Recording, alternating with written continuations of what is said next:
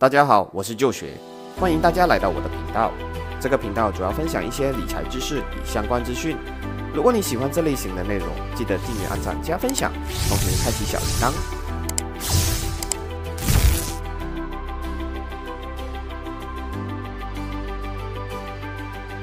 我们时常感觉钱不够花，于是一直赚钱，但是后来发现怎么赚都不够花，想买的东西永远都买不完。事实上，我们可能不是缺钱，而是缺少了理财思维。如果我们想把一件事做好，其实都离不开学习。当学了理财知识，我们在消费的决策上可能变得更加的明智。我们会发现，钱只是一种工具，而生活才是最终的目的。今天我们来聊聊理财这门必修课为什么这么重要。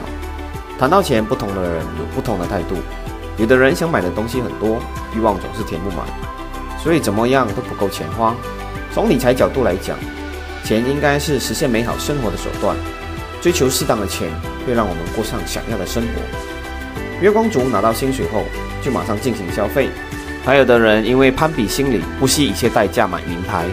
而等待着他们的，常常是冲动消费后的后悔。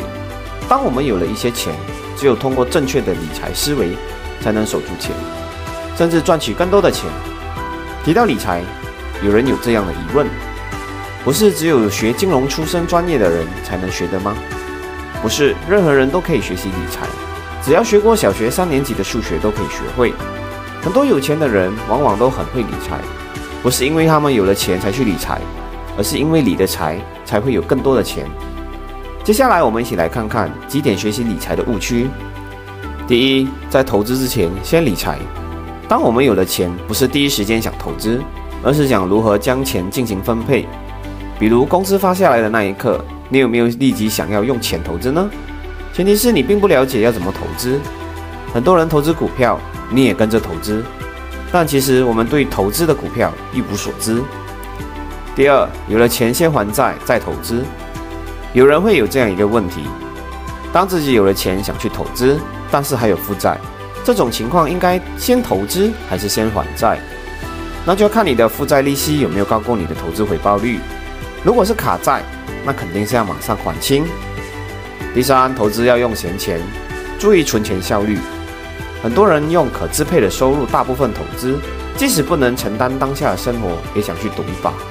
这样的做法结果是一旦亏损后，后果将不堪设想。我们应该对钱有规划和进行适当的分配，可以留出三到六个月的生活费，不至于在黑天鹅事件来临时手足无措，仓皇卖掉手上优质的股票。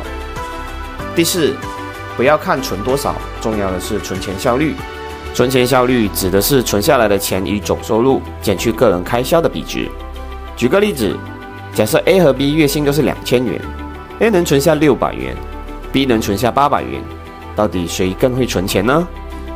这里看似乎 B 比 A 更会存钱，但是如果再加一个条件，A 的开销是一千元，B 是一千五百元，计算一下两人的存钱效率后，发现 A 的存钱效率是六百除以一千等于六十八仙，B 则是八百除以一千五百元等于五十三八仙。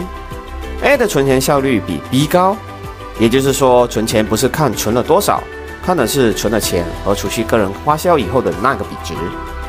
最后做个总结：有钱和没钱最大的区别，实际上并不是钱，而是思维。真正的理财考虑的不是当下有多少钱，而是如何用钱生钱，在时间的长流中享受时间所带来的复利效果。好了，这节内容就到这里了。喜欢的朋友们记得给个三连，我们下集再见。